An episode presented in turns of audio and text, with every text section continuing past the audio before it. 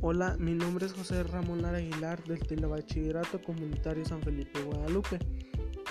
Hoy les hablaré sobre las especies de dinosaurios que conquistaron México.